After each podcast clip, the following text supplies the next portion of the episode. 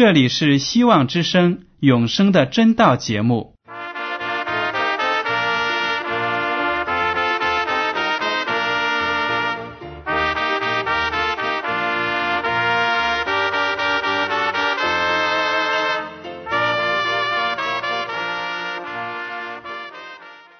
亲爱的听众朋友们，你们好，我是艾德，很高兴今天能和你们在永生的真道这个栏目中见面。耶稣说：“听上帝的话语，并且遵守的人是最有福气的。”所以，艾德现在能够通过电波和你们分享上帝的教导，感到十分快乐。我也希望众位弟兄姐妹。还有那些正在寻求真道的朋友们，也能够珍惜这段时光。大家不妨在手边准备好纸和笔，将今天讲到的要点和经文章节做些记录，以便过后自己再亲自查考圣经。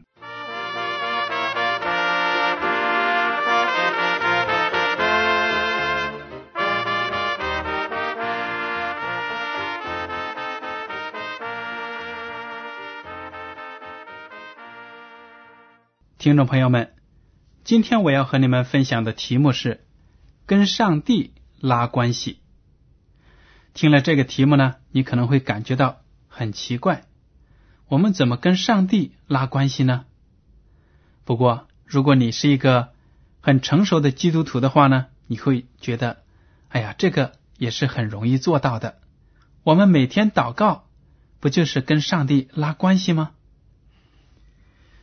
我们今天要谈的跟上帝拉关系呢，跟每一个人都非常的重要，因为我们每一个人的得救靠的就是跟上帝的关系。如果我们跟上帝的关系亲密，关系非常的好，那么我们将来就能够得救。很多人呢，在这个世界上还不相信上帝，甚至呢不知道上帝到底是什么样的。一个人或者一个神，所以呢，他们对上帝一无所知。在这样的关系状况下呢，谈到永生就根本是不可能的了。好了，今天呢，我们就想在这个永生的真道节目里跟大家谈一下，怎么样去跟上帝拉关系，怎么样去认识这个能给你永生的上帝。首先，我们来看一下《路加福音》第十六章一到十三节，这是耶稣基督讲的一个寓言故事。我来读一下：耶稣又对门徒说：“有一个财主的管家，别人向他主人告他浪费主人的财物，主人叫他来，对他说：‘我听见你这事怎么样呢？’”把你所经营的交代明白，因你不能再做我的管家。那管家心里想：主人辞我，不用我再做管家，我将来做什么呢？锄地呢？无力；逃犯呢？怕羞。我知道怎么行，好叫人在我不做管家之后接我到他们家里去。于是把欠他主人债的。一个一个的叫了来，问头一个说：“你欠我主人多少？”他说：“一百篓油。”管家说：“拿你的账，快坐下，写五十。”又问一个说：“你欠多少？”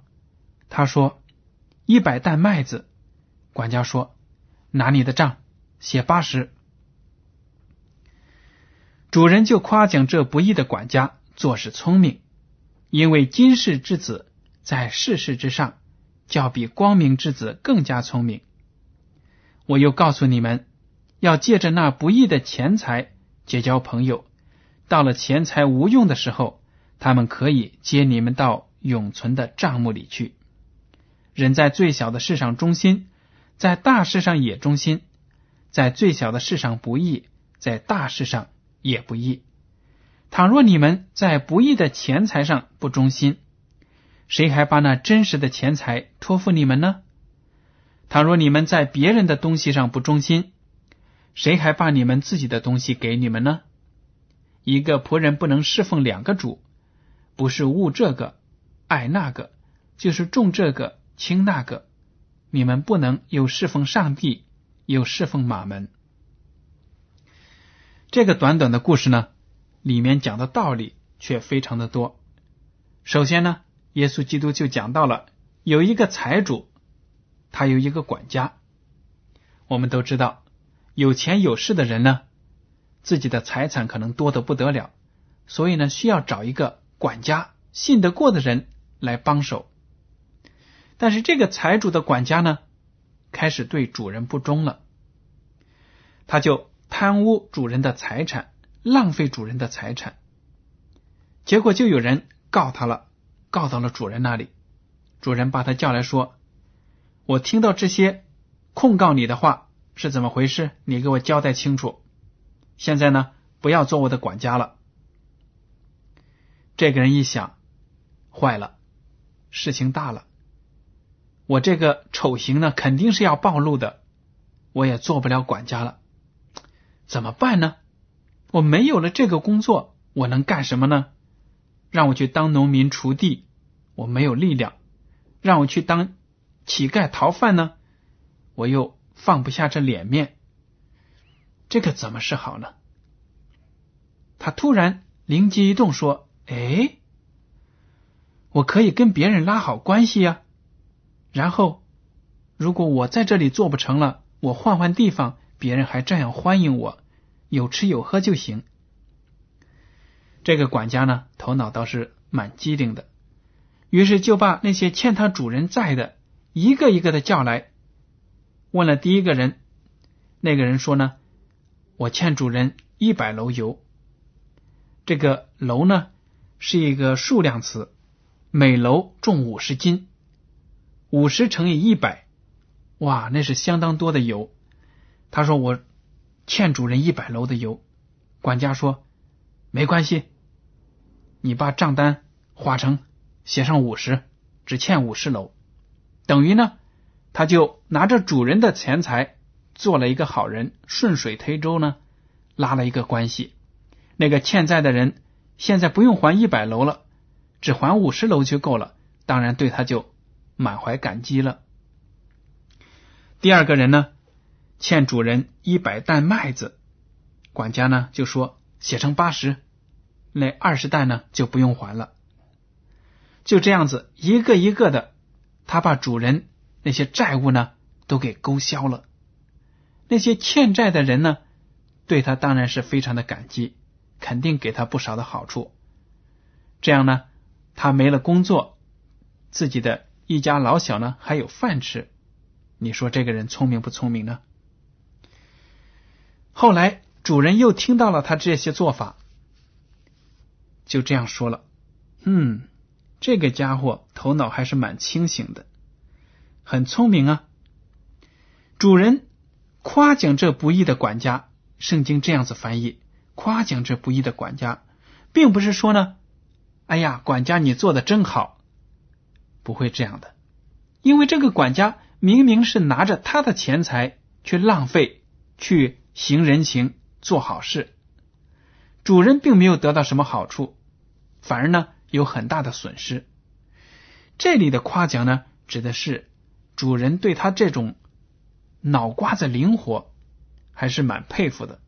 说这个人呢，头脑是很机灵，很可惜呢，就是没有品格。有那么聪明的头脑呢，不好好用来侍奉自己的主人，结果呢，却浪费主人的钱财。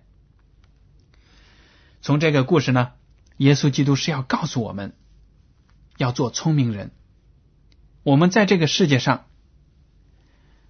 很多人呢，都是为了吃一口饭，能够过好的日子而拼命的干活呀、奋斗啊。但是呢，到头一来，他们却没有永生的盼望，这是非常的可悲的。耶稣基督就说了：“那样的钱财对你有什么用处呢？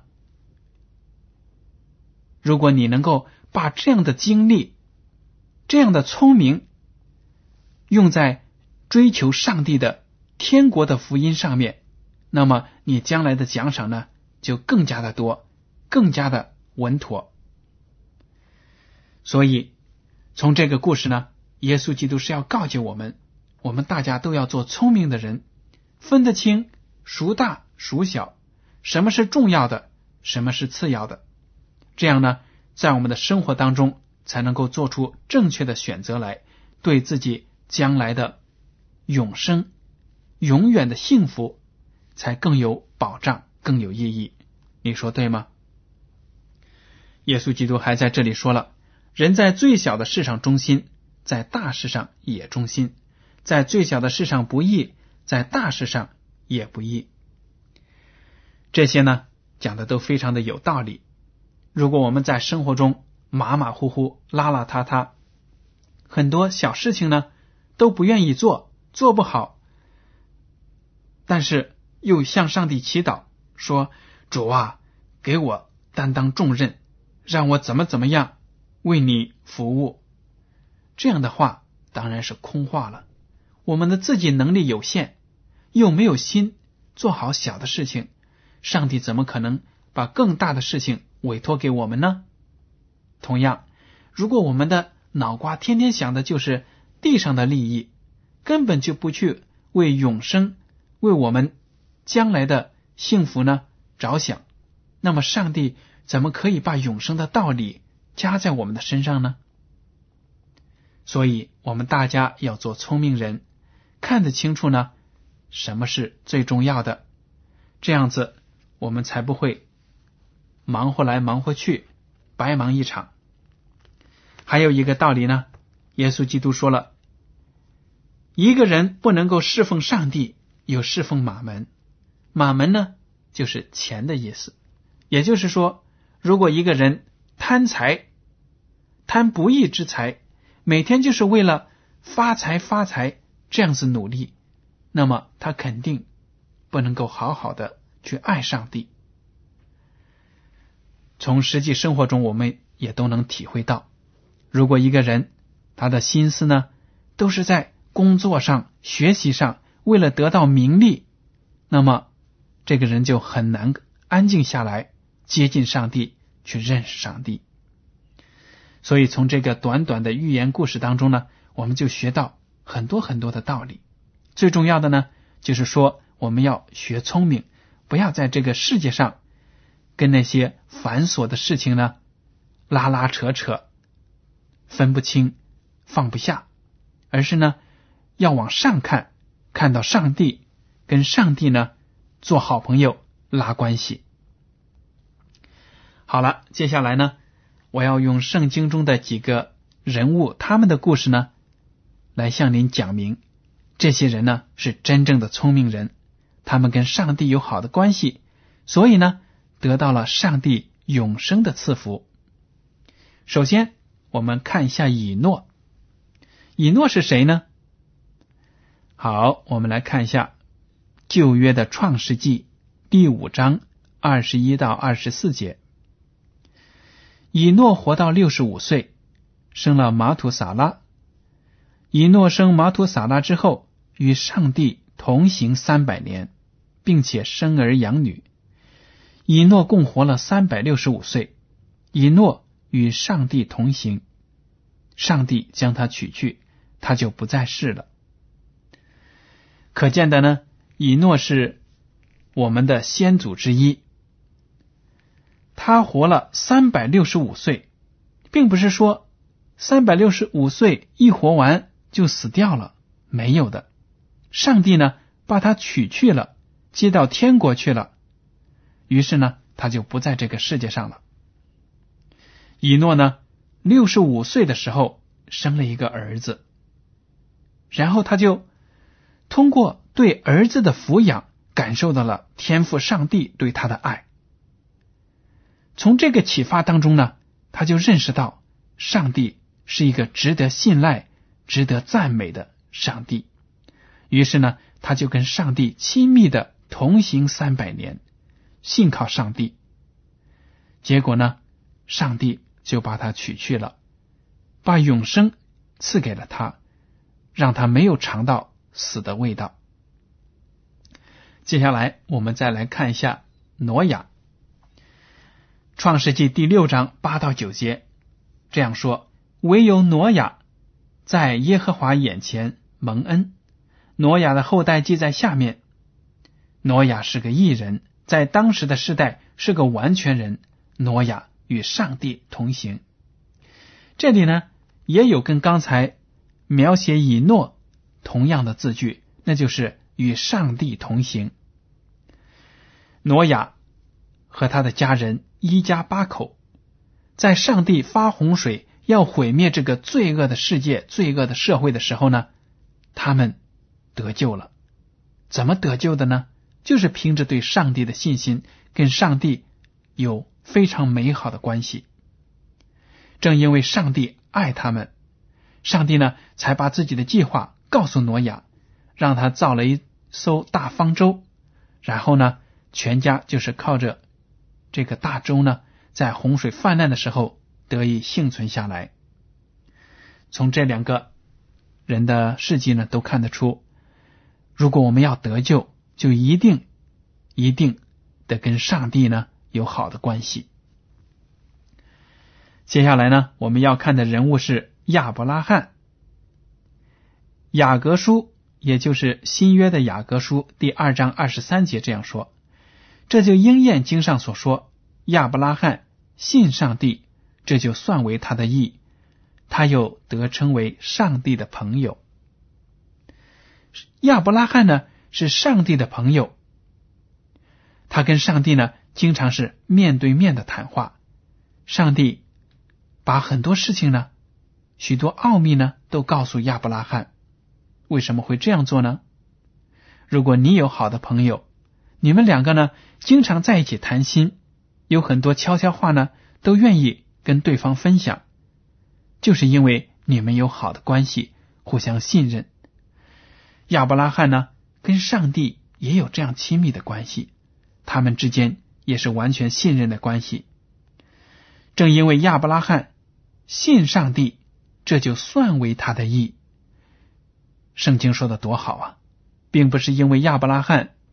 做了什什么好事情，讨上帝的喜悦，而是呢，他信上帝，就因为他的信心，这个行动呢，就得到了上帝的赞许，他就被称为上帝的朋友。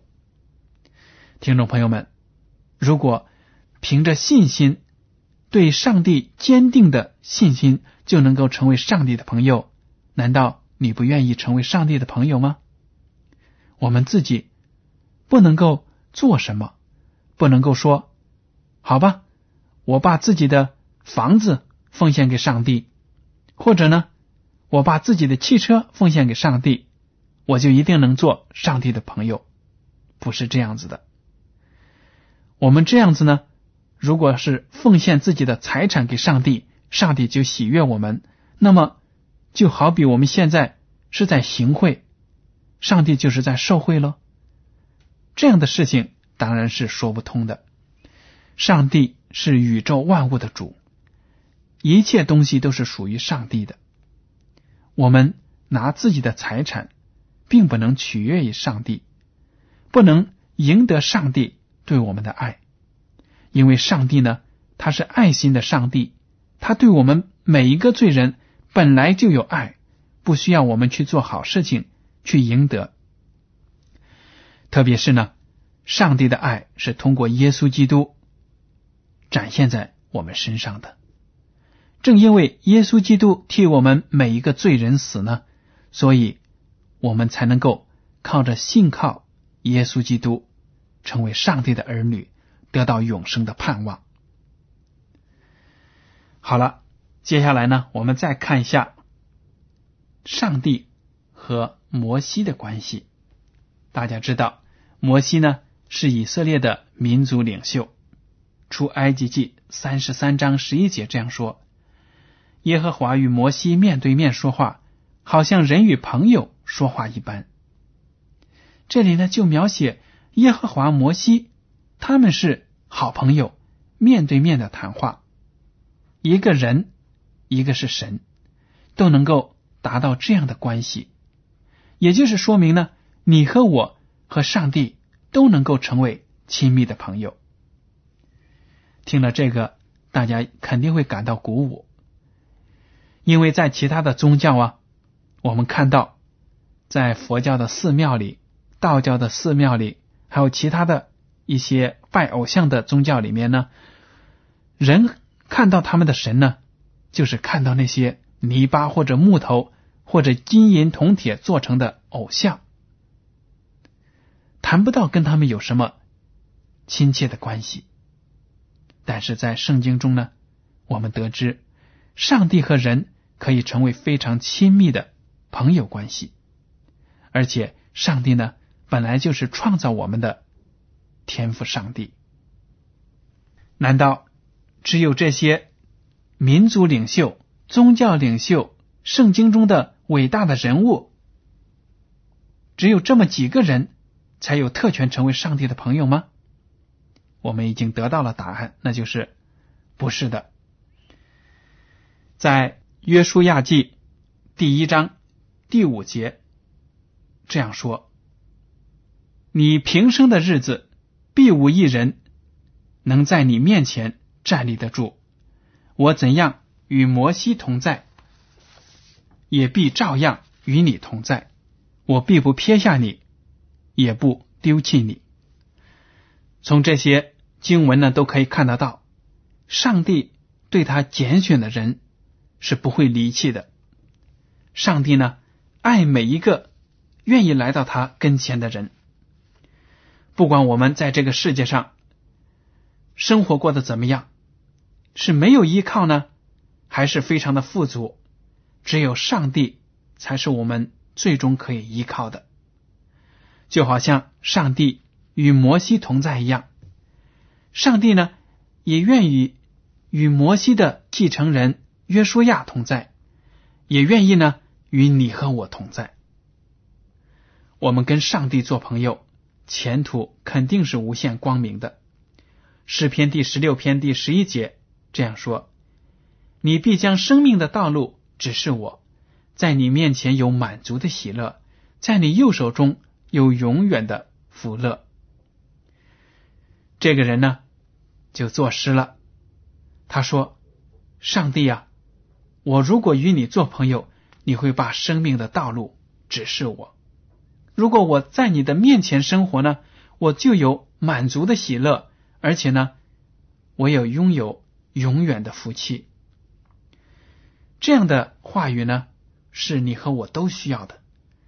很多人呢，在生活中感觉到没有前途，看不见将来有什么样的安排，不知道命运要把自己带到哪一个角落去。但是，如果我们认识了上帝，跟上帝做了好朋友，那么他必将生命的道路指示给我们。这个生命的道路呢，我想不单单指的是我们在地上的这个生活应当走的路，而且应该是在天国永远的生命。怎么样得到这个永远的生命，上帝都会指示给我们。很多人因为不认识上帝，在生活中呢，感觉到没有乐趣，没有盼望，甚至有的人呢，一死了之，结束自己的生命。但是诗篇的作者说了，在你面前有满足的喜乐。